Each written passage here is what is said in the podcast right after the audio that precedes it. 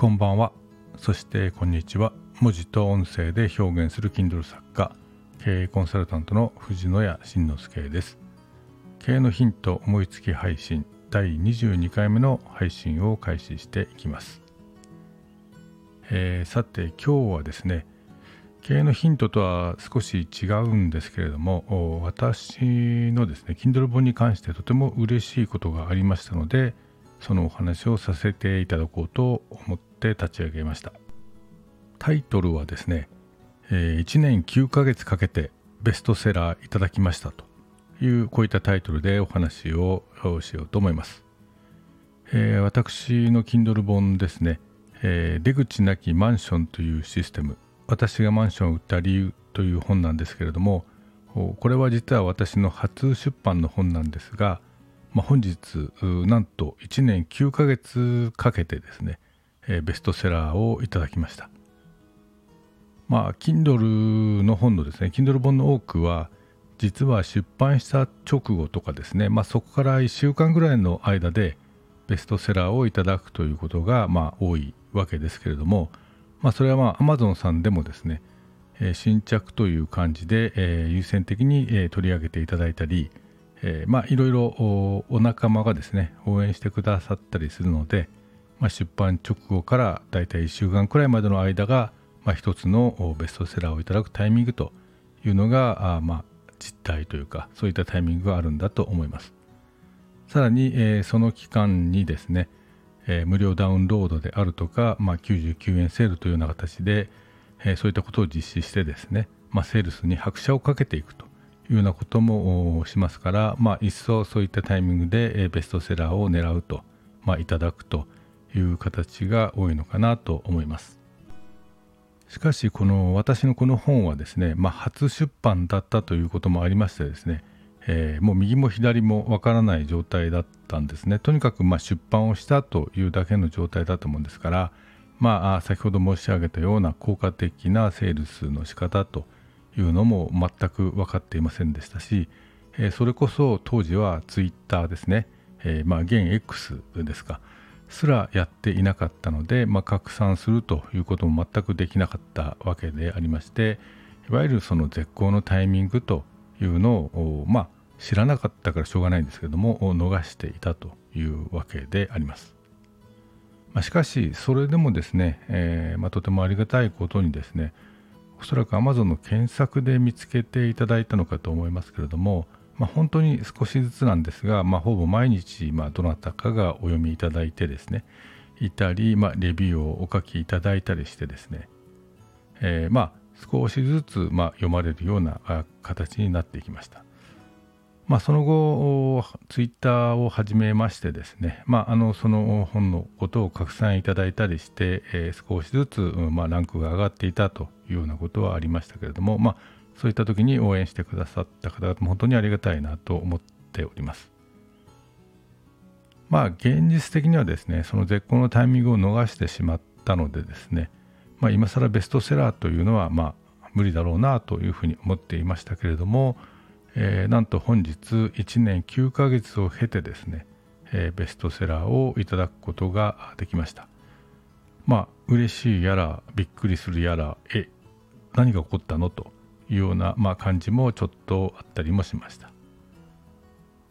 まあ、ここで少しですね本の内容をご紹介しておこうかなと思いますけれどもこの本はですね、えー、約4年ぐらい前にですね私が、まあ、当時所有していたマンションを売却をした、まあ、そんな経緯を書いた本で、えー、あります。その所有したマンションを所有していたマンションをですね売却した理由というのがですね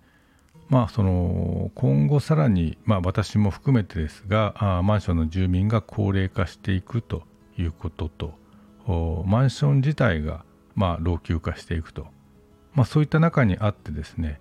えマンションというその区分所有という仕組みですね。こういったまあ区分所有という、まあ、意思決定システムによってですね、え今後はおそらくですね、まあ、お金の大きくかかる大規模修繕であったりましてや建て替えなどの合意形成というのはこの区分所有という中ではほとんど無理なんじゃないだろうかと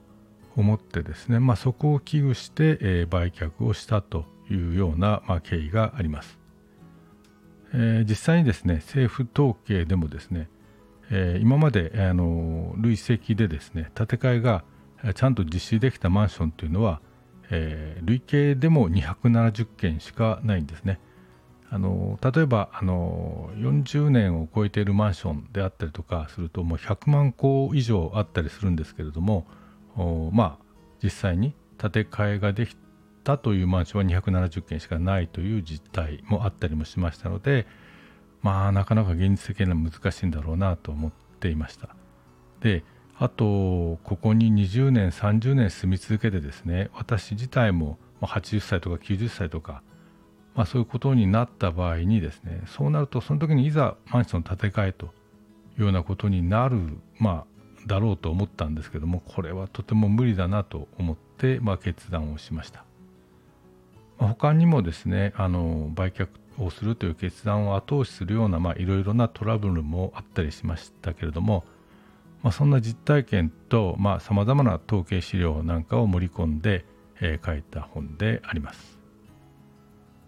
えー、余談ですけれどもこのマンションの問題はですね、えー、最近ごく最近 NHK スペシャルでもですねマンションに迫る2つの老いというタイトルで、えーまあ、放送されたりしておりましてですね、えー、これ放送の内容がもしかしたら私の本を読んでいただいたのかと思うぐらいまあ、ばっちりあの内容が重なっていてびっくりしました、まあ、世間的にもかなり問題になってきたんだなというふうに思っておりました、えー、2022年にですね、えー、出版したんですけれども、まあ、その当時はですね、えー、まだそんなにですね、えー、国や自治体の対策が明確に出ていなかったんですけれども、まあ、ここに来てですね少しずつ明らかになってきたのでですねまあ、今年の9月にですね、